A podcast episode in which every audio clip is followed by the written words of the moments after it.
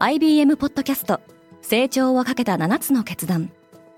成長をかけた7つの決断とは今後3年間に世界を形作ると予想される7つのビジネストレンドについて IBM が何千ものクライアントとの対話に基づき提言をしたものです。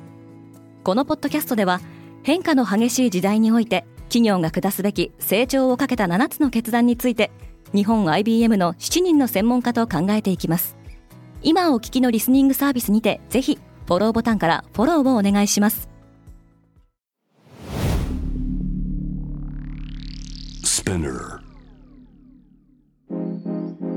Good morning, ケリーアンです。10月18日水曜日世界で今起きていること。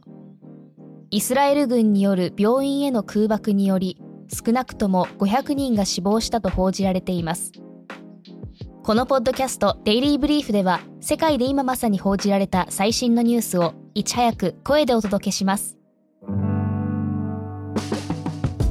ガザの病院を攻撃したのは誰だ？パレスチナ当局によるとイスラム組織ハマスが実効支配するパレスチナ自治区ガザの病院がイスラエル軍によって空爆され500人以上が死亡しました。イスラエル軍は攻撃を否定しガザの武装組織イスラム聖戦の発射に失敗したロケット弾が病院に当たったと主張しています。緊迫する中東情勢をめぐってはアメリカのジョー・バイデン大統領が18日にイスラエルを訪問する予定でその後パレスチナ自治政府のマフムード・アッバス議長との会談も予定されていましたが会談はキャンセルされました。文学界はイスラエルに抗議した。ドイツでは今日から世界最大の書籍見本市として知られるフランクフルトブックフェアが始まります。ブックフェアでは毎年アジアやアラブ諸国の女性作家の作品に贈られるリベラトゥール賞の授賞式が行われますが今年はパレスチナ出身のアダニア・シビリが受賞したことで主催者が直前に授賞式を延期すると発表し波紋を広げています。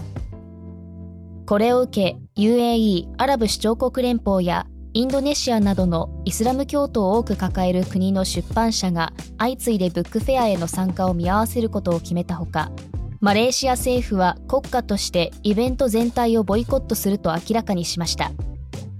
また世界の著名作家など350人が授賞式延期の判断を批判する公開書簡に署名しています。EV トラックメーカーが破綻した。スウェーデンの商用 EV スタートアップボルタトラックが破産手続きを申請したことを明らかにしました。ボルタトラックは2019年にスウェーデンで設立。2021年にスタイリッシュなデザインの電動トラックを発表し注目されていました。自動車市場における EV への期待が高まる一方で関連する新興企業の先行きは決して明るくはありません。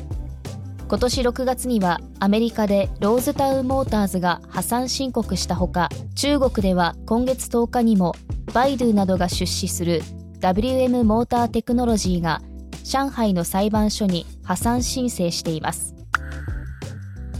肥満症治療薬のおかげでチャリティー事業も拡大している。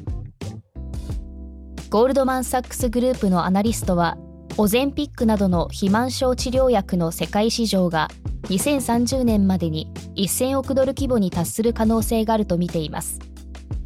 これは2030年にアメリカの肥満症及び肥満気味の人口がおよそ1億500万人になるとの試算に基づいておりこの頃には製薬会社のイーライ・リリーとノボノルディスクの2社が市場のおよそ80%を占めると予測しています。肥満症治療薬のヒットで両社の株価は上昇しておりこれに伴い両社の株を保有する慈善団体の資産規模も拡大しています。ウォール・ストリート・ジャーナルによるとノボノルディスク財団の資産総額はアメリカ2位の1140億ドルでリリー・エンダウメントの資産も400億ドルに達し寄付金の支出も増大しているそうです。インドの最高裁判所は同性婚について判決を下した。最高裁は17日 LGBTQ の結婚を合法化する申し立てを退けました。同性同士の結婚を認めるよう法律を改正するのは議会の管轄であるとの見解を示しています。インドの最高裁が同性婚を法的に認めるかどうかについて審理を開始したのは今年4月。遡ること2018年同性愛を犯罪とする規定が撤廃され以降同性同士のカップルは非公式な婚姻関係を結んできました。現在のところアジアにおいて同性婚が認められているのは台湾とネパールだけです。リスナーの皆様いつもデイリーブリーフを楽しんでいただきありがとうございますデイリーブリーフを SNS や友人や同僚にシェアしていただきデイリーブリーフコミュニティを一緒に成長させませんか？あなたの応援がこれからの新しいエピソードの誕生につながります。ぜひフォロー、シェアをして応援していただけると嬉しいです。ケリーアンでした。Have a nice day!